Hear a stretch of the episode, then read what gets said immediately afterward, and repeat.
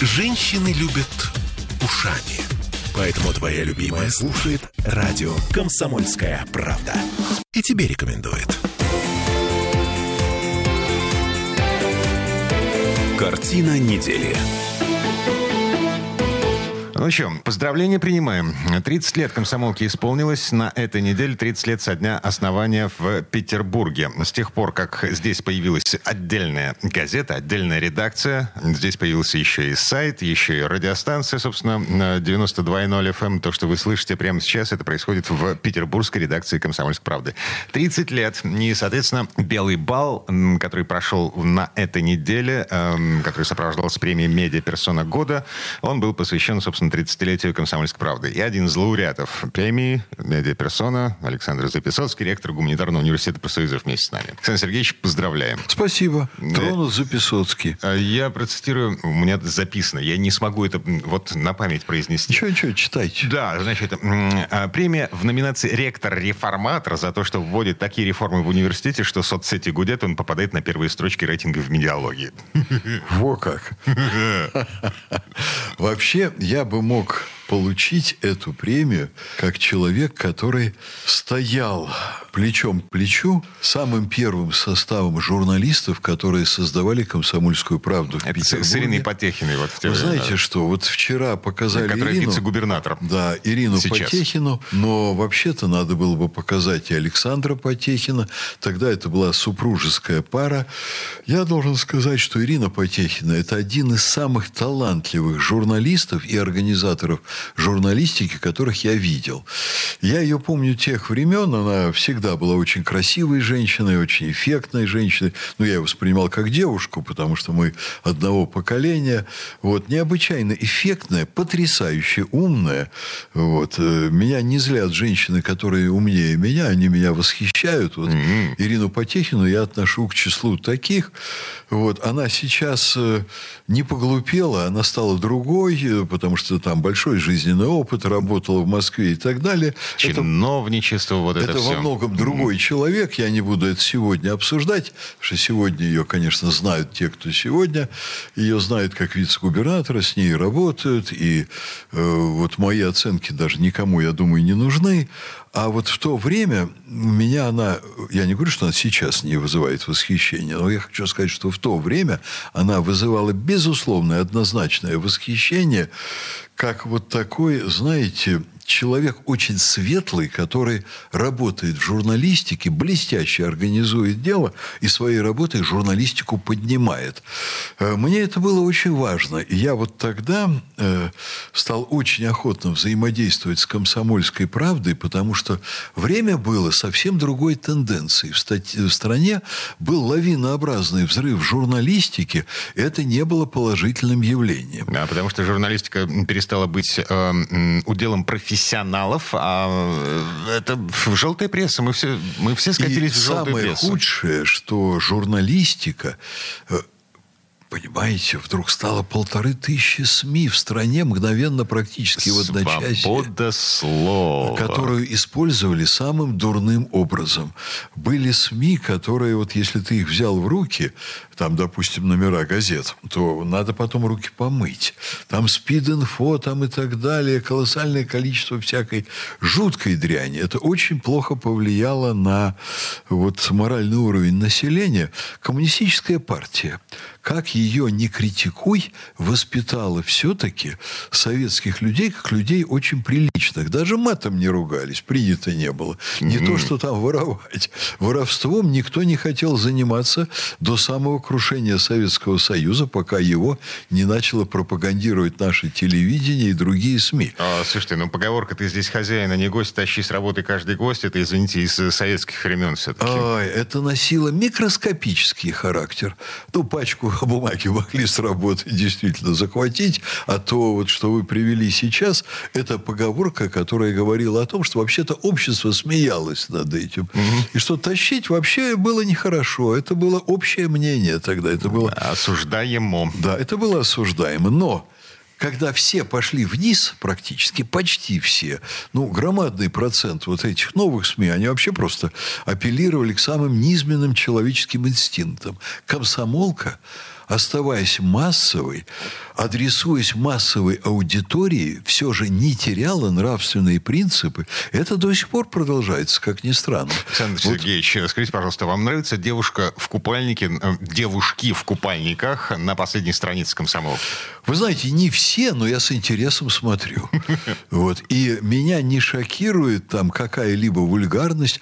Вот голых девушек можно тоже показывать по-разному. В Эрмитаже, между прочим, тоже висит обнаженка. А, там но... не только девушки, там еще и мужики голые. Да, извините, Дима, но на это я всегда обращал меньшее внимание.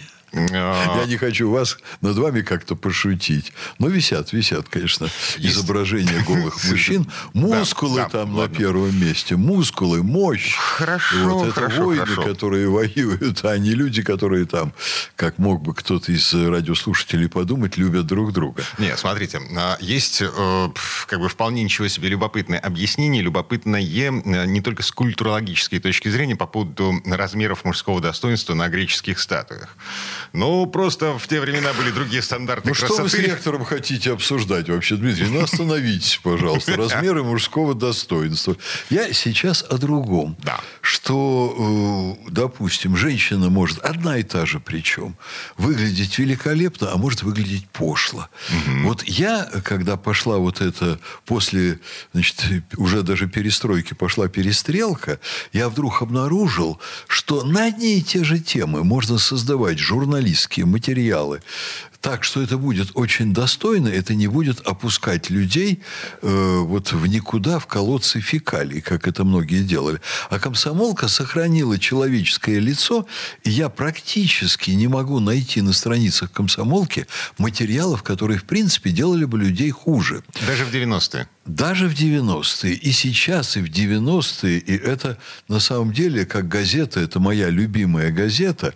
И комсомолка всегда имела и имеет до сих пор э, в своем э, распоряжении, она сама их формирует, она их выбирает, она шлифует, она поддерживает, она предоставляет возможности, имеет журналистов экстра-класса, людей, которые достойно освещают самые сложные явления современности.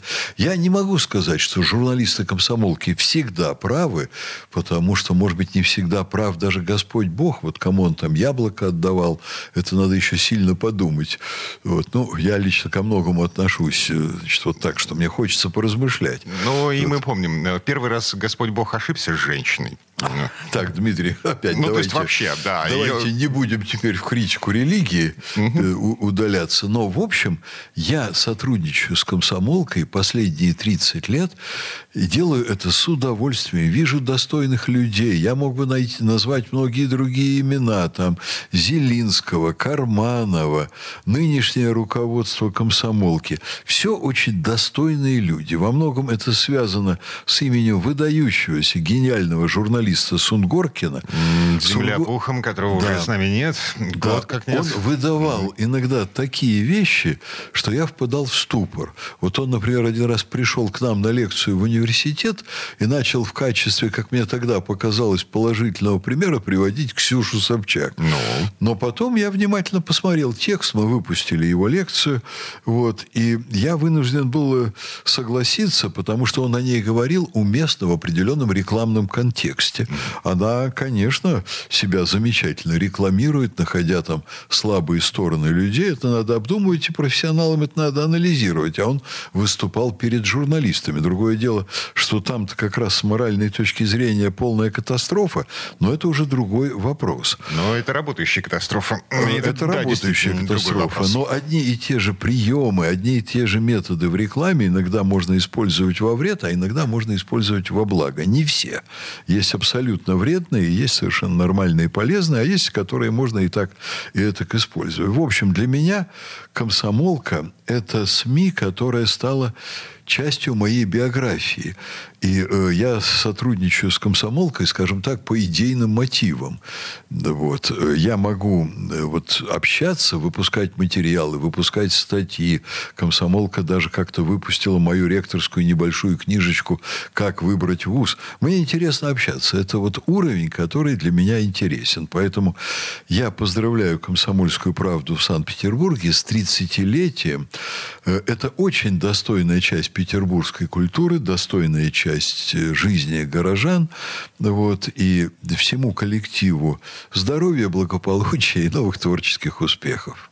Спасибо огромное. Александр Записоцкий, ректор Гуманитарного университета профсоюзов. Мало того, а, лауреат премии «Медиаперсона» в номинации «Ректор-реформатор». Еще раз повторю эти слова. За то, что проводит такие реформы в университете, что соцсети гудят, он попадает на первые строчки рейтинга в медиалогии. А потом конкурс в ВУЗ в прошлом, вот так как в прошлом году, 89 человек на место. А, да. О, То там... есть это все полезные реформы. Ну, и, и посмотрим, каким будет конкурс в этом году, потому что, ну, вот прямо сейчас вступительная кампания, кстати, уже началась. Да, конечно, посмотрим.